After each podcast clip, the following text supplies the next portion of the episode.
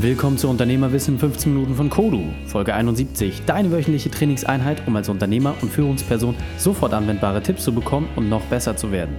Mein Name ist Raik Hane, Profisportler und Unternehmensberater. Danke, dass du die Zeit mit mir verbringst. Lass uns mit dem Training beginnen. Möchtest du mehr spannende Inhalte von mir entdecken oder eine meiner 15-Minuten-Einheiten testen? Dann besuche mich auf Facebook, Instagram oder unter kodu-training.de.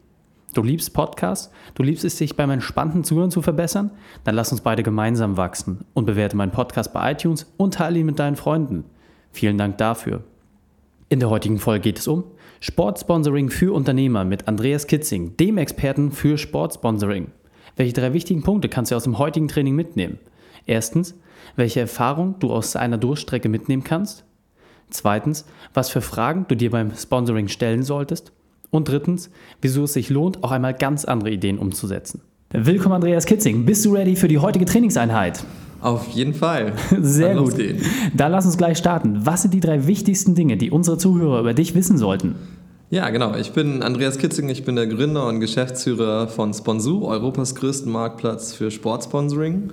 Das ist Nummer eins. Nummer zwei, ich bin natürlich auch selber Sportler leider nicht ganz so talentiert wie die Sportler auf unserer Plattform. Ich habe ganz viele unterschiedliche Sachen ausprobiert, aber nichts richtig gut. Snowboarden ging, glaube ich, am besten, aber äh, okay. auf Leistungsebene war das auch nichts. Und als Hamburger ist es auch schwer. Und Nummer drei, ähm, ja, ich bin äh, auch äh, als Sportfan Zuschauer und äh, HSV-Fan. Insofern kenne ich auch aus meinem privaten Umfeld, wie schwierig es sein kann, äh, sportlichen Erfolg zu haben. Und dass nach Durststrecken hoffentlich auch ein Erfolg kommt, genauso wie äh, häufig in der Startup-Welt. Ja, absolut. Äh, da ist ja auch die Verknüpfung. Äh, Sport und Unternehmertum haben sehr, sehr viele Gemeinsamkeiten und man kann sich da gegenseitig gut befruchten, vor allem auch mit den Trainingsplänen. Und lass uns da doch vielleicht mal tiefer reingehen. Was war so ein Thema für dich, deine spezielle berufliche Expertise? Was gibst du den Menschen weiter? Was ist das ganz konkret? Ja, wie gesagt, wir sind ein Marktplatz für Sportsponsoring. Ähm, bei uns können sich Sportler und Vereine und Verbände ein Profil anlegen, geben ganz viele Daten ein und mit diesen Daten helfen wir dann Unternehmen passende Sponsoring-Ziele zu finden. Und das ist auch genau das, was wir weitergeben können. Dadurch, dass wir so einen riesen Fundus mit mittlerweile 7000 Sportlern und Vereinen haben, oh, wow. ähm, haben wir auch eine riesen Auswahl an möglichen Sachen, die man machen kann. Und äh, dadurch, dass wir das jetzt seit drei Jahren machen, sind uns mittlerweile so viele unterschiedliche Ideen äh, über den Weg gekommen, was man mit Sportsponsoring und Sportmarketing machen kann, dass wir jetzt auch unsere Kunden, obwohl wir das eigentlich gar nicht vorhatten, beraten können und denen ganz viele kreative Tipps und Ideen mit auf den Weg geben können, wie sie mit Sportsponsoring erfolgreich sind, egal ob das ein Freelancer ist, ein kleines Start-up, ein mittelständisches Unternehmen oder ein DAX-Konzern. Ah, okay. Ist auf jeden Fall äh, ein spannendes Thema, weil ich glaube, gerade bei dem Thema Sponsorship, äh, das ist oft was sehr Regionales und man hat vielleicht da gar nicht so den Fokus und sich da vielleicht mal so ein bisschen außerhalb seines eigenen Dunstkreises zu bewegen, ist schon sehr schlau, weil die vernetzte Welt, äh, man hat ja alle Möglichkeiten, warum diese nicht auch nutzen. Ne? Ähm, sehr, sehr gut. Jetzt hattest du gerade schon gesagt, du weißt, wie es ist nach Durst Durchstrecken. Ähm, das interessiert mich ganz besonders. Was war deine berufliche Weltmeisterschaft? Was war bisher deine größte Herausforderung und wie hast du diese überwunden? Ja, also ähm, spannend äh, bei so einem Marktplatz wird es natürlich erst dann, wenn man richtig groß ist. Und wenn man anfängt, ist man noch nicht richtig groß. Und so war es auch bei uns. Wir hatten schon einen relativ harten Start. Ähm, hat eine Weile gedauert, bis es da richtig losging. Wir haben am Anfang etwas Glück gehabt, dass wir eine EU-Förderung bekommen haben, die uns den Start finanziert hat. Okay. Aber die ist dann auch irgendwann ausgelaufen. Und dann war tatsächlich meine berufliche Herausforderung. Wir hatten dann eine Phase zwischen Ende dieser EU-Förderung und Anfang unserer Finanzierungsrunde von elf Monaten, wo wir uns kein Gehalt auszahlen konnten, selber auch kein Geld hatten, ähm, von fast nichts gelebt haben und insgesamt 5000 Euro zum Ausgeben hatten für ein halbes Jahr mit einem oh, ich glaub, sechsköpfigen Team waren wir damals. Äh, also das war echt richtig, richtig hart. Da mussten wir jeden Euro zweimal umdrehen, ja. ähm, gucken, dass wir natürlich unsere Einnahmen auch hochskalieren, was dann auch funktioniert hat. Mhm. Und äh, hatten trotzdem da nie die Gewissheit, dass wir jetzt am Ende dieser Zeit tatsächlich Geld aufnehmen und dass es mit der Firma weitergeht. Das heißt, wir hatten sechs Monate, äh, Monate Ungewissheit, uns irgendwie zehn Monate kein, zehn, elf Monate kein Gehalt ausgezahlt. Und ähm, das war echt richtig, richtig stressig, sowohl nervlich als auch, ähm, auch vom Arbeitsvolumen her. Am Ende ist dann auch einer meiner Mitgründer dann rausgegangen, der ja. einfach meinte so, ey, Leute, ich habe jetzt keinen Bock mehr auf den Stress, ähm, hm. obwohl sich da schon abgezeichnet hatte, dass wir jetzt Investoren gefunden haben, die uns Geld gegeben haben, mit dem wir weiter wachsen konnten und jetzt auf einem erfolgreichen Weg sind, äh, sodass wir jetzt wirklich richtig Umsatz haben, auch äh, unsere zweite Finanzierungsrunde aufnehmen und es ja jetzt vorangeht. Aber äh, wenn man einmal so eine Phase durchlebt hat, dann vergisst man das, glaube ich, nicht und äh, macht einen sehr viel stressresistenter für die Zeit, wenn es dann auch richtig gut läuft. Das glaube ich gern. Ähm, vor allem das Wichtige ist natürlich, ähm, dass man auch eine andere Wertschätzung hat. Ja. Das heißt, gerade wenn es sehr, sehr gut läuft, äh, sind ja viele geneigt, auch äh, hohe Ausgaben ja. Ähm, loszutreten. Wenn man mal weiß, wie hart dieses Geld verdient ist, ist es natürlich auch umso leichter zu sagen, Mensch, lass uns den Ball flach halten. Hier passt es ja ganz besonders, diese Metapher, ja, weil es ja tatsächlich äh, immer schwierige Phasen gibt, das weiß jeder. Deswegen lass uns doch mal in das das Thema ganz konkret reingeben. Was ja. ist so ein wesentliches Werkzeug aus deinem Erfahrungsschatz, was wir kennen sollten, aber vielleicht noch nicht kennen? Genau, also so wie wir unseren Kunden helfen, ähm, ist, indem wir sie strukturiert durch so eine Art Frageprozess führen. Okay. Und eigentlich braucht man uns dafür gar nicht. Das kann man auch selber machen. Wenn man äh, überlegt, Sportsponsoring zu betreiben, mhm. ähm, gibt es eigentlich so eine Reihe von Schritten, die man durchführen kann und am Ende hat man eine Idee, was man machen könnte. Ich fange mal an, der erste Schritt, man sollte sich natürlich überlegen, was für Marketingziele man hat. Also möchte ich zum Beispiel meine Bekanntheit erhöhen, möchte ich mein Image verbessern, möchte ich möglichst viel Reichweite erzielen, ähm, vielleicht auch mein Unternehmen einfach regional bekannter machen, Verantwortung übernehmen. Okay. So eine Sachen sollte man sich als ersten Schritt überlegen. Mhm. Ähm, daraus abgeleitet gibt es dann äh, unterschiedliche Sponsorings, die besser oder schlechter passen. Beispielsweise, wenn es mir mehr um Reichweite geht, dann macht es in der Regel Sinn, eher bei Vereinen zu sponsern oder bei Verbänden und weniger bei Einzelsportlern. Mhm. Vereine haben viele Mitglieder, sind reichweitenstark, die kann man super als Multiplikator nehmen, gerade wenn man zum Beispiel auch ähm, das als Plattform für Vertrieb nutzen kann. Mhm. Und Einzelsportler auf der anderen Seite haben im Vergleich zu Vereinen weniger Reichweite, haben dafür aber häufig einen besseren Image-Effekt und dienen ein bisschen besser, um eine Geschichte zu erzählen. Das heißt, wenn es mir weniger darum geht, möglichst viele Leute zu erreichen, sondern mehr darum geht, in mein Image in eine bestimmte Richtung zu bewegen oder eine ganz coole, spannende Story zu erzählen, dann äh, macht es mehr Sinn, was mit Einzelsportlern zu machen. Das ist zum Beispiel schon mal der erste Schritt im Prozess. Okay, verstanden. Ähm, das heißt, wenn jetzt jemand äh, sich noch überhaupt nicht mit äh. Sportsponsoring beschäftigt hat, was wären so aus deiner Sicht die drei wesentlichsten Schritte, um da A für sich zu erläutern genau, was ist es eigentlich, also was möchte ich für mich und dann auch eine treffende Auswahl zu treffen und zu sagen, okay, wo sollte ich mich hinorientieren? Ich sehe vielleicht die ganze Zeit auf Instagram, auf Facebook irgendwelche Sportler, die ich vielleicht toll finde, aber sind die für mich relevant? Kann ich mir die leisten? Also auch da ist ja immer so ein bisschen der, der Realitätsabgleich, glaube ich, wichtig, oder? Ja, unbedingt. Ähm, wie gesagt, die erste Frage ist, sich die Marketingziele zu überlegen. Die zweite okay, Frage ist dann, ähm, wer ist eigentlich meine Zielgruppe? Okay. Also, beziehungsweise welche Imagefaktoren möchte ich vielleicht rüberbringen.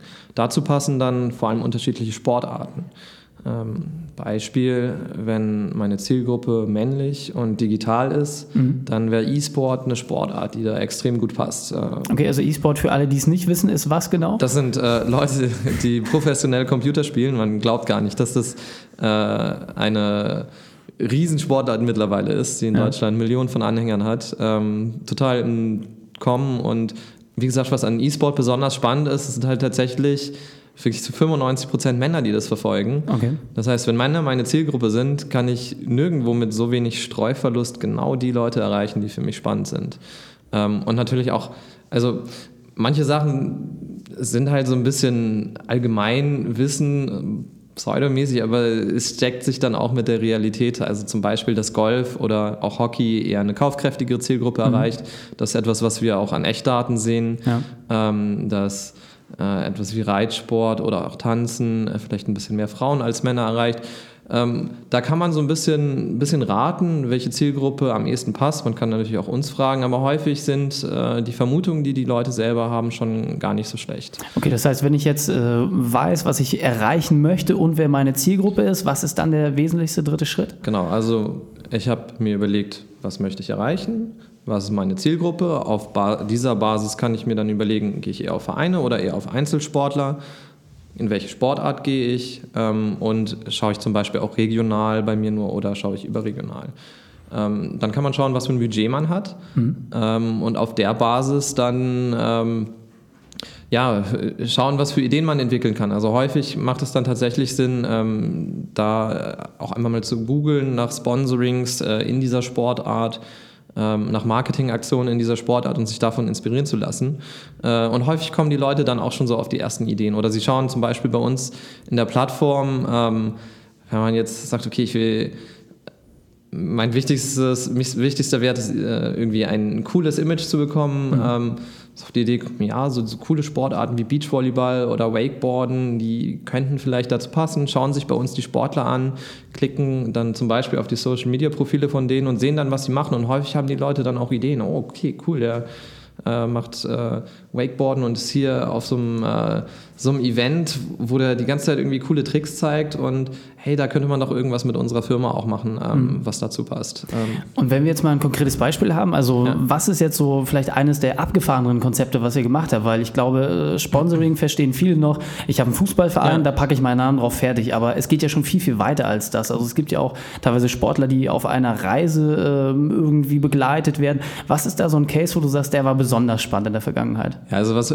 schon wirklich sehr abgefahren war und äh, wo wir auch sehr froh waren, dass es dann am Ende funktioniert hat, war ein äh, Sponsoring mit einem unserer Parcours-Sportler. Also Parcours als Erklärung, das sind die Leute, die ähm, mit besonders coolen Tricks so äh, von Hauswand zu Hauswand springen oder Treppen hoch und runter klettern und äh, dabei besonders elegant aussehen. Mhm. Und ähm, das ist eine Sportart, die extrem vielseitig ist, weil sie halt sehr coole spannende Bilder liefert und gleichzeitig total kreativ ist und man ganz viele Sachen damit machen kann. was wir für unseren Kunden gemacht haben, das war eine Comic-Konferenz in Hannover, die Comic-Con Hannover. Okay. Und die hatten dort ähm, Gäste von der Fernsehshow The Walking Dead. Also mhm. dieser, das ist eine Zombie-Show, Zombie genau, ja. die total populär ist und eine riesen Fanbase in Deutschland hat.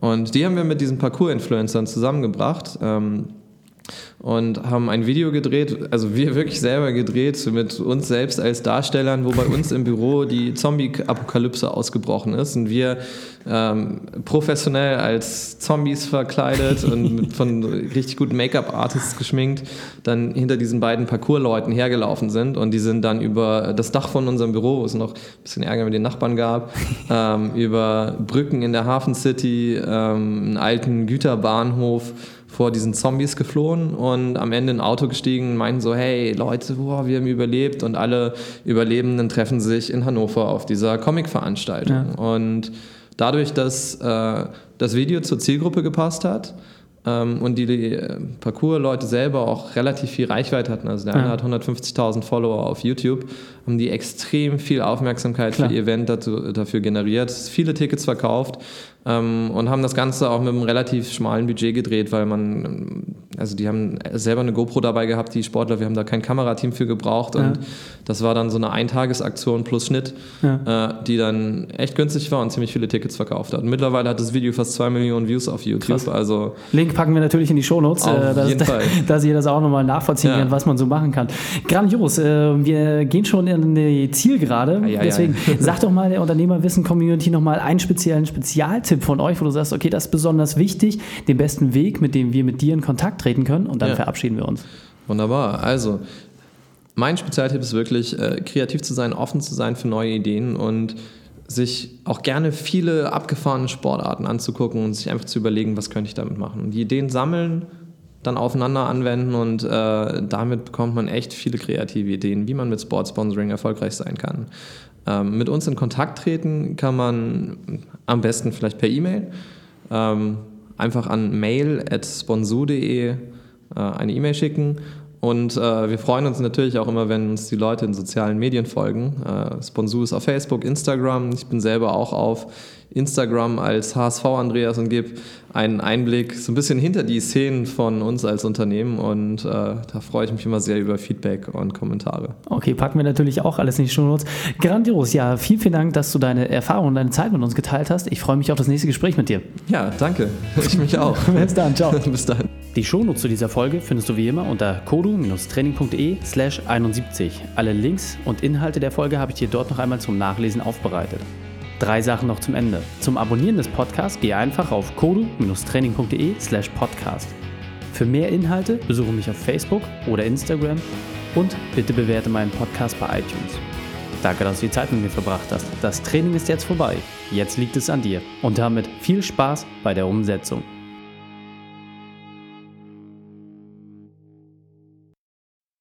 Und wenn du Ideen wie diese für dein Unternehmen auch umsetzen möchtest und auch 10 Stunden pro Woche weniger arbeiten, dann buche deinen Termin für ein kostenfreies Erstgespräch. Dann sprechen wir gemeinsam und schauen, mit welcher Methode wir dich am schnellsten voranbekommen. Geh einfach auf reikane.de slash Austausch und buche dein kostenloses Erstgespräch. Einfach eintragen und dann sprechen wir schon bald persönlich miteinander. reikane.de slash Austausch.